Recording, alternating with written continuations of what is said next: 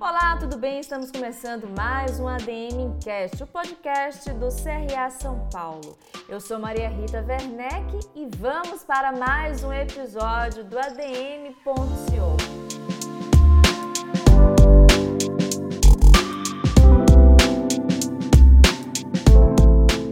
Nosso bate-papo de hoje é com André Castellini, cofundador da BN Company Brasil. Tudo bem, André? Não, eu que agradeço, obrigado. Bom, para a gente começar né, o programa, eu gostaria que você falasse um pouco sobre como foi a experiência né, de fundar um escritório da Bain Company aqui no Brasil em 1997, quando a empresa foi fundada em 1973 e hoje já sendo né, esse grande nome, uma das maiores consultorias estratégias, de, estratégicas do mundo. Bom, eu já tinha aberto aqui o, a, o escritório de uma outra consultoria menor antes, então é, não foi a primeira vez que eu fiz.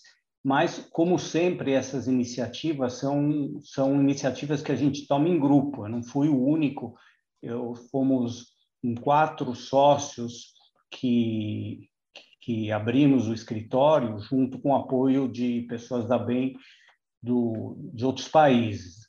Então, como sempre, é um desafio, porque você precisa criar uma reputação local, né? você precisa, é, é, vamos dizer assim, conseguir clientes e conseguir pessoas talentosas para se juntarem. Mas é, eu já tinha trabalhado antes no setor, já tinha meus clientes, e, e, e também a BEM é uma empresa conhecida mundialmente. Isso facilitou a, a, o início, e facilitou tanto do lado do cliente como do lado de talentos. Mas claro que você precisa conquistar o teu track record, né, os teus resultados, a tua reputação como empresa, um passo por vez e, no, e localmente. Consultoria é um pouco como ser médico, ser advogado. Você é, não é só ou principalmente a instituição que o cliente está contratando. Ele está contratando também um médico ou advogado, e esse médico, esse advogado tem que ter a sua reputação, o seu histórico de resultados, que se traduz em indicações. Bacana. Inclusive, ia até perguntar para você, né, o que é que significa essa reputação no mercado? Explica para as pessoas que não conhecem muito, né, esse mercado de consultorias estratégicas. O que é que significa uma empresa ter uma boa reputação nesse mercado? Significa você ter um histórico de trazer valor para o teu cliente é, muito maior do que o que você está cobrando, né? Você tem consultoria, a consultoria tem, né, assim, não tem uma, no conjunto, uma reputação muito boa. Você tem de tudo, desde pessoas que falam muito e agregam pouco, até pessoas que, que falam menos e agregam mais. Então, no nosso nível, no nosso tipo de consultoria, é você ter criado uma reputação que você ajuda os clientes a resolver a resolverem é, problemas complexos e conseguir resultados concretos. Isso é o que é a reputação que nós queremos ter. E qual o tamanho hoje da operação da BN Company no Brasil? E também quantas empresas fazem parte do portfólio de vocês e quantos colaboradores né, também ajudam nessa, nessa rotina diária de trabalho? O, o número, honestamente, eu não sei exatamente. São centenas e centenas, assim, está mais próximo do milhar do que da centena de, de consultores. Agora, por outro lado, não é só Brasil, né? nós trabalhamos de forma integrada na América do Sul. Sim. Nós temos escritórios físicos aqui no Brasil, São Paulo e no Rio, mas temos também escritórios na Argentina, no Chile e em Bogotá. É, é são compostas as equipes muitas vezes por pessoas de, dos vários escritórios. Então, é, primeiro, o ponto é dizer, não é só Brasil, América Latina, a gente trabalha de uhum. forma muito integrada entre nós e a gente tem é, algumas centenas de consultores, varia mês a mês, tem pessoas que nos deixam, pessoas que, que integram, mas somos um dos líderes, claramente, em consultoria estratégica. Gostaria que você nos contasse uh, qual seria né, o perfil de um bom consultor dessa área. Né? A gente acabou de ouvir que são praticamente milhares de consultores que fazem parte né, do, do hall de colaboradores do, da Bain Company, mas é possível a gente traçar um perfil, principalmente nesse momento que a gente está vivendo, né, de muito dinamismo, de pluralidade. Como é que você definiria? Então, eu gosto de pensar que um bom consultor, no nosso tipo de consultoria, tem três atributos, três grupos de atributos. Um é a capacidade de resolver problemas de negócios. O segundo categoria é a capacidade de desenvolver relacionamentos profissionais. E eu vou abrir cada um deles depois. E o terceiro é uma capacidade de entrega, de ser pragmático, de entregar. Para resolver problemas, você tem desde a inteligência pura, inteligência emocional, como se chama, você tem é, também a capacidade de habilidade com números, numérica, capacidade de estruturar um problema, é, você tem também experiência, ajuda você a resolver problemas é, específicos. Então, é todo um, um lado de, de resolver problemas de negócios. A segunda dimensão de desenvolver relacionamentos é a gente a gente está sempre interagindo, tanto com o lado cliente, né, como internamente nas nossas equipes. Então, nessa, nessa categoria vão desde coisas como empatia, como é, habilidade de você comunicar bem, de você conseguir ser gostado profissionalmente pelo teu cliente, ser respeitado, mas muito e cada vez mais também o nosso trabalho é em equipe e é cada vez mais difícil você conseguir atrair talentos e retê-los. Então, também a capacidade de você trabalhar bem em equipe e reter as pessoas, motivar as pessoas é, internas dos colegas também é, é muito importante. Aí tem todas essas dimensões é, mais humanas mesmo da pessoa. Você tem que sim, ser uma sim. pessoa é, nós não queremos robôs trabalhando, né? nós precisamos de pessoas que sabem é, apoiar, é, influenciar no bom sentido, é, ajudar o cliente e os colegas. E a terceira dimensão é um pouco a capacidade de ser pragmático, trabalhar sobre pressão, ser produtivo, saber, saber entregar com, com prazos curtos, é, um pouco esse lado, esse terceiro lado de, de pragmatismo e de entrega, trabalho sob pressão. Agora uma provocação, né? O consultor é aquele que tem as melhores perguntas ou as melhores respostas, na sua opinião? Começa com as inicialmente com as perguntas. Se você é, não tiver eh, ajudando o cliente a, a, definir o que, que é o problema, qual o escopo do trabalho, você pode até trazer uma boa solução, mas para o problema errado ou problema não prioritário.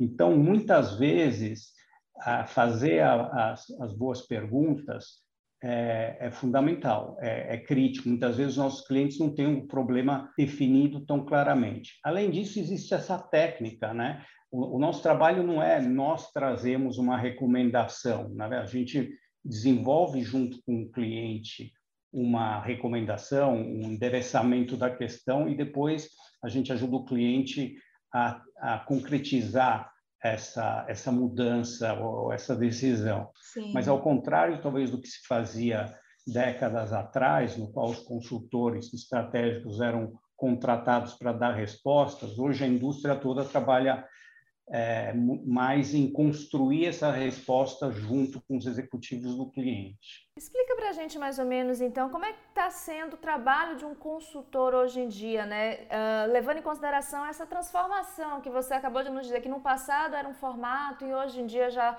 né, outras diretrizes já são relacionadas a esse desempenho. Então, o trabalho é muito próximo, a gente sempre fala, né? Normalmente você pensava que você desenvolvia em três etapas: era o diagnóstico, o desenho da, da, das alternativas, a discussão dessas alternativas de resposta ao cliente e depois um curto plano de implementação.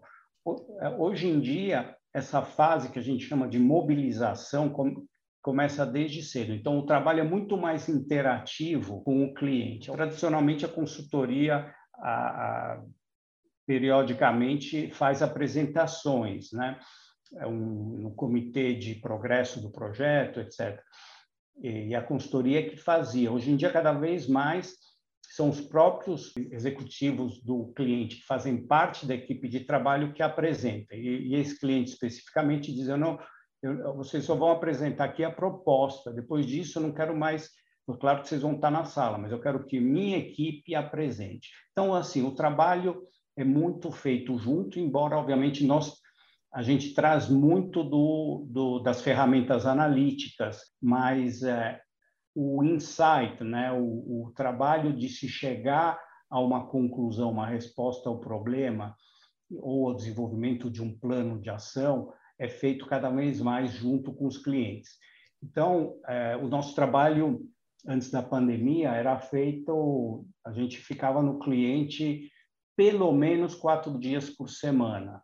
É, então, a pandemia trouxe um desafio grande, né, obviamente, mas todo mundo, como dentro das próprias empresas, uhum. aprendeu a trabalhar para muitas uh, remotamente, para boa parte das ocasiões. Então, hoje a gente continua atuando boa parte do dia junto com o cliente, a única coisa é que estamos em salas virtuais ao invés de estarmos em salas físicas. Que balanço você faz, André, sobre as empresas brasileiras no sentido delas terem desenvolvimento de planejamento estratégico, né? É, eu já entrevistei várias pessoas aqui que falam, não só nesse programa no ADM.show, mas também no CRA Entrevista, que fala que ainda falta muito planejamento estratégico nas empresas.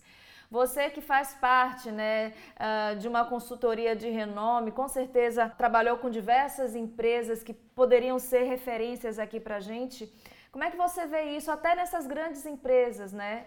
Acho que depende um pouco do tamanho da empresa e eu queria separar o que é o pensamento estratégico do que é o plano estratégico. Muitas vezes o que falta pode estar faltando o, o pensamento estratégico. E para mim, pensamento ou estratégia é pensar é pensar no médio e longo prazo. Né? Antigamente você tinha muita igreja que não pensava estrategicamente no futuro, mas isso hoje em dia é cada vez mais raro, principalmente empresas que têm uma governança, que têm um conselho, etc. Ficou mais ou menos que obrigatório você fazer uma reflexão estratégica. Agora a gente chegou no extremo oposto, isso virou um, e é o perigo, virou um exercício burocrático, no qual você tem um plano estratégico, mas ele não ele não a qualidade desse plano que eu queria dizer é mais importante do que do que simplesmente ter o plano. E outra coisa muito importante é que, dada a velocidade de mudanças e, o grau muito elevado de incertezas que o mundo de hoje apresenta, mudou também bastante como se faz estratégia, como se, como se pensa a estratégia da empresa. Antes você gastava muito tempo tentando imaginar ou entender como ia ser o teu futuro, é, vamos dizer assim, talvez um terço do tempo de um, de um exercício de planejamento, de direcionamento estratégico era investido em, em, tentar adivinhar bem como ia ser o futuro, quanto ia crescer esse mercado, qual segmento uhum. ia ser maior, o que, que o cliente ia estar tá querendo, quem iam ser seus concorrentes, como eles é, iam, quais estratégias eles mesmos iam adotar.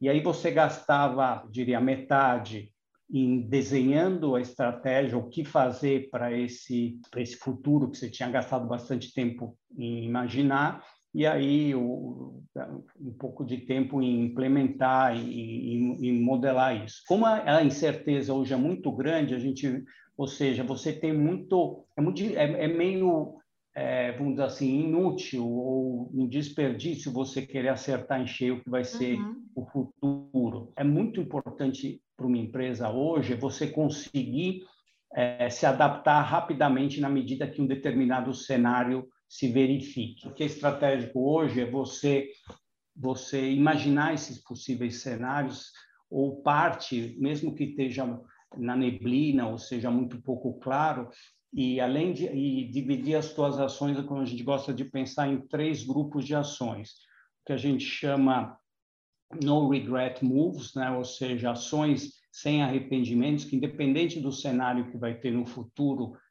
você tem que fazer. Outros são o que a gente chama big bets, grandes apostas, ou seja, coisas que você acha que vão ser importantes, também tem uma probabilidade grande onde você vai investir recursos significativos para conseguir ter uma posição forte. Então, dando um exemplo, vamos supor que você seja uma empresa de, de logística de última milha, de entrega de, de, de pacotes. Então, uhum. talvez você tivesse se, se focado no no, na entrega rodoviária, na, na, entrega, e você diga, não, olha, eu vou fazer um big bet, uma grande aposta no modal aéreo, porque eu acho que o Brasil vai estar mais espalhado e eu preciso ter. Então, eu vou, eu vou investir bastante dinheiro para desenvolver a minha capacidade de poder fazer entregas é, aéreas. E aí, a terceira categoria são algumas que a gente chama opções, usando a linguagem mesmo do mercado financeiro, uma opção, alguma coisa que você faz porque se por acaso aquele mercado se tornar um mercado atrativo, você tem tua ficha colocada lá. Voltando e recapitulando, estratégia, é difícil você achar uma empresa grande que não tem um plano estratégico. Precisa evitar que isso seja um exercício burocrático muito é, engessado e ser cada vez mais alguma coisa de flexível. E a empresa precisa desenvolver cada vez mais a capacidade dela se adaptar rapidamente para um cenário que não tinha sido previsto. Gostaria de te perguntar, André, se ah, a que, que você atribui né, essa facilidade por transitar em vários segmentos, atuar em vários segmentos. Você acha que a tua formação em administração é um ponto forte né, para essa mobilidade nesses segmentos que você atua tão bem? Com certeza a administração é, é uma, é, foi importante na minha formação, tanto porque forneceu as ferramentas básicas para você trabalhar no mundo de negócios, né? estamos falando das matérias que você aprende na faculdade ou no mestrado, é, mas também porque você passa a entender e conhecer o mundo de negócios. Você consegue ter uma visão de conjunto de como funciona a cultura empresarial, né? o que, que é negócio. Muitas vezes a gente, na nossa consultoria, a gente contrata engenheiros, contrata físicos, médicos, e você vê que quem não passou por um curso de administração, muitas vezes não tem o conhecimento do que são negócios e, e a formação é lógico que você pode aprender rapidamente uhum. isso vivendo dentro mas no meu caso aprendi comecei a aprender durante a faculdade em administração né entender o que é um banco entender o que é um, uma indústria e, e, e terceira dimensão é isso você vivendo, num, é, você aprende a cultura de negócios, né? Então foi importante, sim. Agora, a minha capacidade de trabalhar em vários setores tem a ver o fato que a gente trabalha muito em equipe. Então eu não sou especialista em todos os setores que, que eu trabalho. Então o trabalho em equipe é sempre muito importante para você complementar as suas capacitações, o teu perfil. Os grandes projetos, as grandes iniciativas requerem administradores, requerem engenheiros, requerem é, cada vez mais cientistas de, de, de, dados, requerem advogados. Então, é muito importante né, é, no nosso setor, eu acho que em geral nas empresas, é, agregar, uhum. agregar numa equipe todas as capacitações necessárias. Bom, acho que vale aqui a gente aproveitando esse gancho e dizer que o André não só é administrador, como ele também é registrado aqui no Conselho Regional de Administração.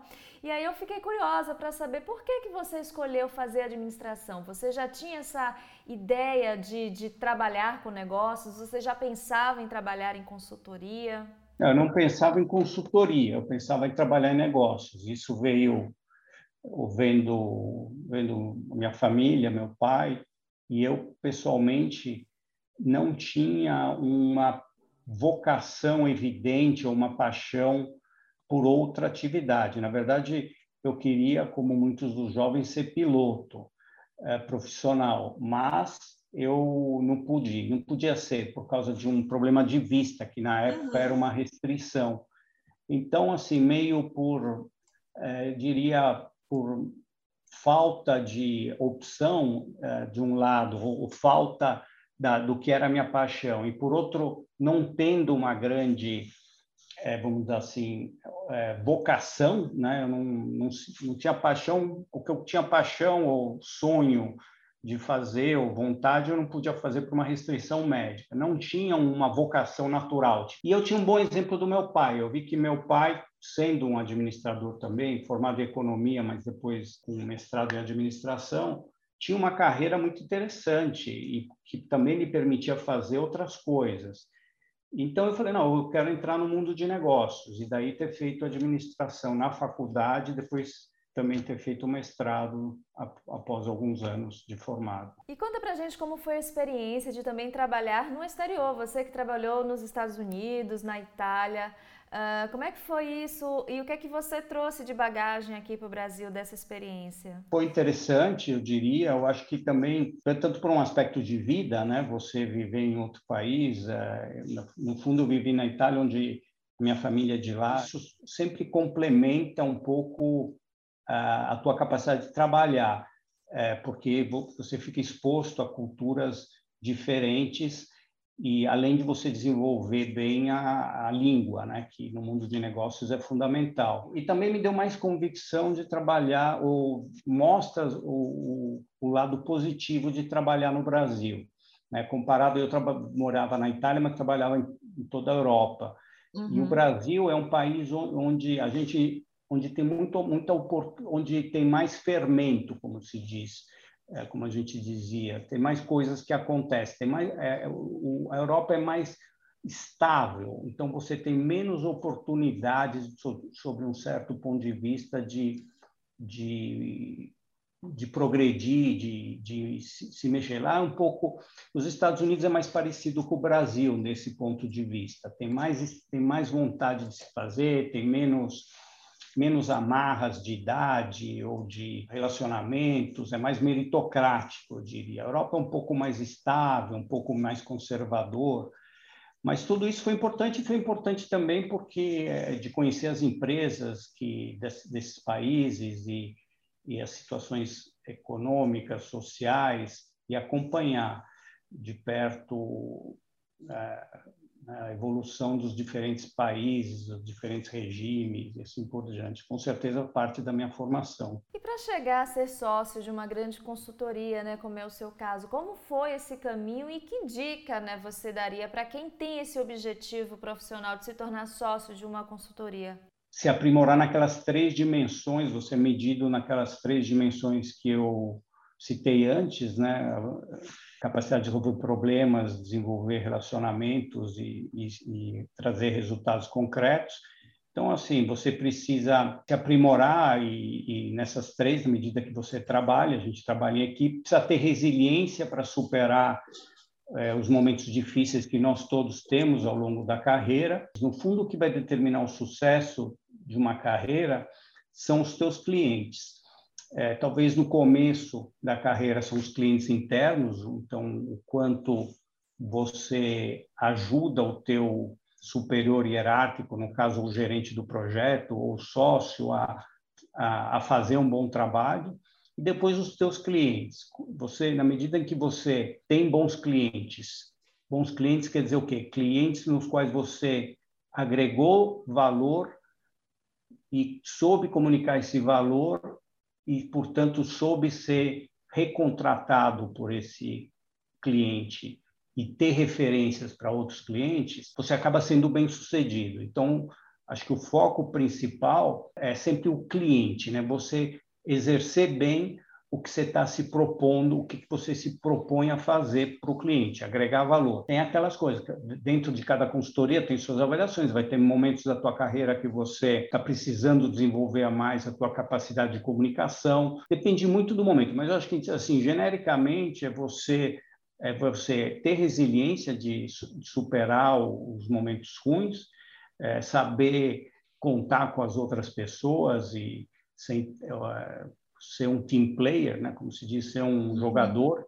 a gente valor, pelo menos né, em todas as grandes consultorias, o trabalho de equipe é muito importante e, obviamente, você está sempre sendo demandado para os seus clientes. E ser demandado você vai ser não porque você fala bem, porque você fala bonito, porque você fala coisas que estão na moda, mas porque, de fato, o trabalho que a equipe que você está liderando está eh, é, fazendo está agregando valor é, que é um múltiplo do que está custando. Antes da gente partir para o finalzinho do nosso programa, uh, eu não poderia deixar de te perguntar sobre o setor de aviação. Como você mesmo disse, você tem uma paixão especial né, pela área da aviação, mas você também é uma referência né, quando o assunto é consultoria nesse segmento. A gente tem passado por alguns problemas no final do ano mesmo, a gente teve, né, infelizmente, algumas situações caóticas por questões de administrativas de algumas empresas. Eu gostaria que você falasse um pouco sobre esse cenário brasileiro. Primeiro, traçar um paralelo né, entre a aviação uh, no exterior e em relação aqui ao Brasil. Como é que a gente está? O que é que causa né, tantos problemas nesse setor aqui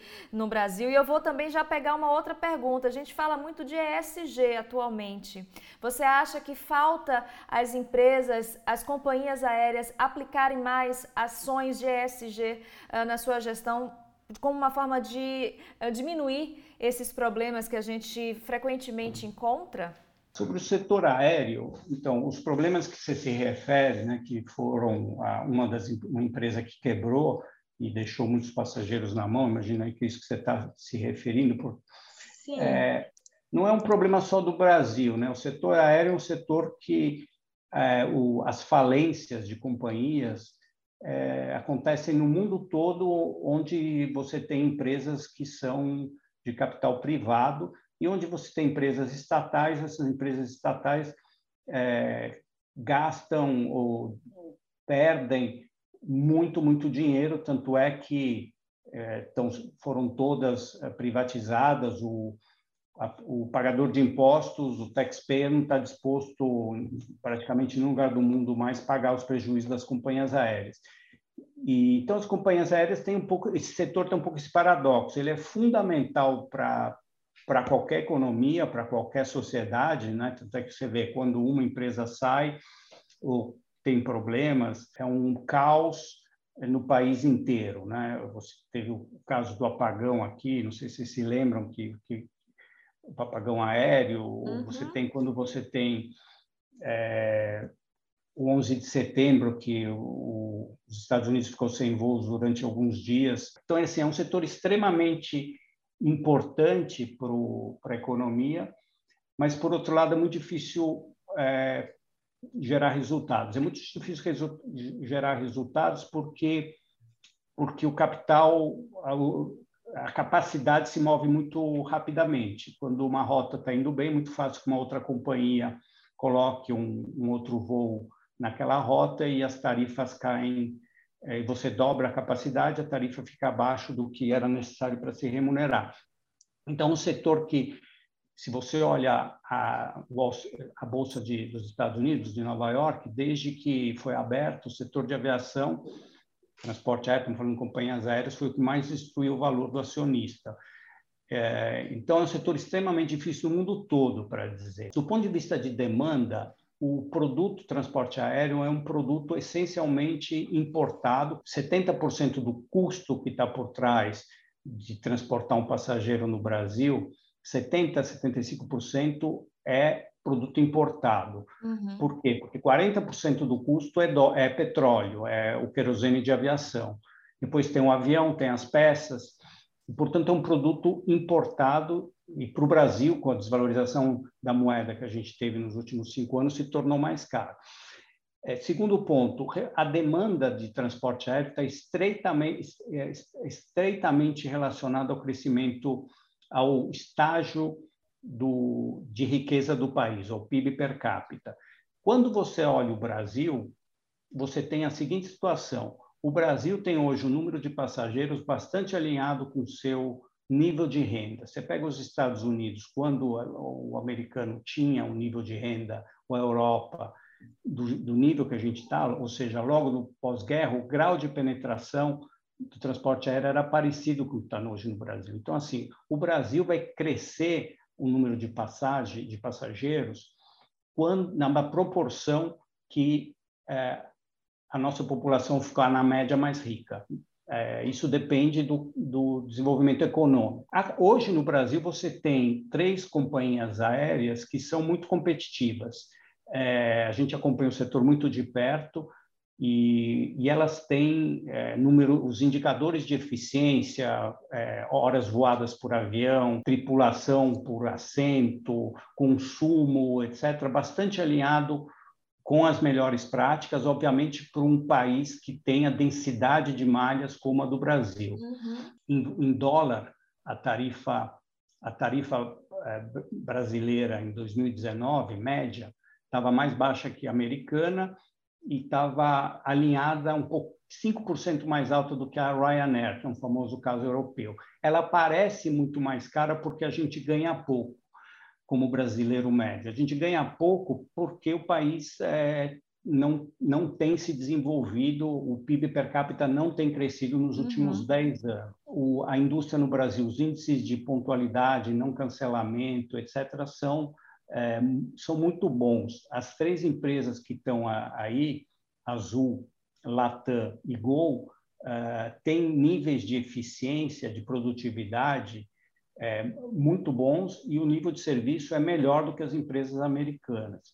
Óbvio que, como no mundo todo, as pessoas que voam não estão satisfeitas, gostariam de, claro, mais pontualidade, claro. de preços mais baratos. E é um setor que, do ano 2000 para cá, mais do que triplicou o número de passageiros. E o fez graças à adoção desse, dessa eficiência do, do, do, modelo low cost tropicalizado. André, você lidera a área de private equity da Bain Company aqui no Brasil. Queria saber como é que está né, este mercado aqui no nosso país. Bom, private equity quer dizer o quê? Quer dizer investimentos, é, investimentos em empresas de capital privado, quer dizer, capital não é, de bolsa. Então, são em geral fundos, né, fundos de investimento que compram participações relevantes ou muitas vezes a empresa inteira. Você tem fundos como aqui no Brasil, como a Advent, o Warburg Pincus, Carlyle, é, o, a, a Quinia, que é do, do grupo Itaú, é, e outros mais que compram participações ou empresas para que acham que podem eles podem contribuir para melhorar o desempenho, acelerar o crescimento uh, e assim por diante. Então é um setor muito relevante, né? No mundo todo você tem mais de um trilhão de, de, de dólares uh, para ser investido nesse setor, é, assim, de recursos de private equity disponíveis. Também bastante, eu diria que bastante ativos no Brasil, embora o Brasil tenha seus desafios. Né? Então, você tem fundos é, que é, tem vários desses nomes que eu citei que estão no Brasil e que compram empresas é, importantes ou participações em empresas importantes. E o nosso trabalho como consultoria é ajudá-los a tomar decisão se realizar ou não um investimento, identificar os riscos, entender quanto uma empresa pode valer e, e depois ajudar em melhorar o desempenho dessa empresa. Bacana, maravilha. Agora sim, para a gente encerrar, infelizmente, a nossa entrevista, eu gostaria de te pedir uma dica de leitura. Pode ser uh, um livro referente à consultoria, alguma coisa da área que você atua, ou então um livro que tenha te impressionado, te impactado, que você ache necessário né, que a gente conheça, que a gente leia. Um livro que eu acho muito interessante para quem trabalha em grandes empresas ou é líder de grandes empresas é, é a mentalidade do fundador, do Jimmy Allen, que é um colega nosso, é, é foi o líder da nossa prática de estratégia. Então, em inglês, Founders Mentality, mentalidade do fundador, que, que explica o desafio de você conseguir crescer como empresa mantendo é, aquelas características aquela que, que fizeram com que a empresa nascesse e fosse bem sucedida. Então, Founders Mentality, ou mentalidade do fundador Jimmy Allen. Agora, eu não, sinceramente, eu não gosto muito de livros de negócio, sabe? Eu gosto de ler outras coisas. E assim, um que me vem à cabeça, que acho que é o famoso Endurance, do, que, Endurance, né? É a versão escrita pelo Lansing, que conta a história do Shackleton uh, na na Antártida, aquela que dizem que é o maior caso de sobrevivência da, uhum. da história. E a versão escrita por Lansing é muito, muito é, interessante e, e te, te pega. Bom, eu quero muitíssimo agradecer, não só pelas dicas de leitura, mas também por toda a entrevista. André, eu sei que a sua agenda é super corrida, então fica aqui os meus agradecimentos. Muito obrigado, obrigado a você, obrigado pelo, pelo teu tempo. E obrigada a vocês também, né, que ficaram conosco em mais um episódio do ADM.co, que chega à sua segunda temporada. Espero que vocês tenham gostado. Escrevam nas nossas redes sociais o que vocês acharam sobre esse programa e sobre todos os conteúdos que apresentamos, não só aqui no ADM Cast, né, os episódios aqui do ADM Cast, como também os conteúdos que são exibidos lá no canal a serviço da administração, o canal do CRA São Paulo no YouTube. Se você ainda não nos segue tanto aqui no Spotify como lá no canal a serviço da administração, aproveita, nos siga agora e claro, né, nos inscreva, compartilhe conosco o que vocês estão achando do nosso trabalho. Combinado? Eu sou Maria Rita Werneck e te espero no próximo adm.co aqui no ADM Cast. Tchau, tchau.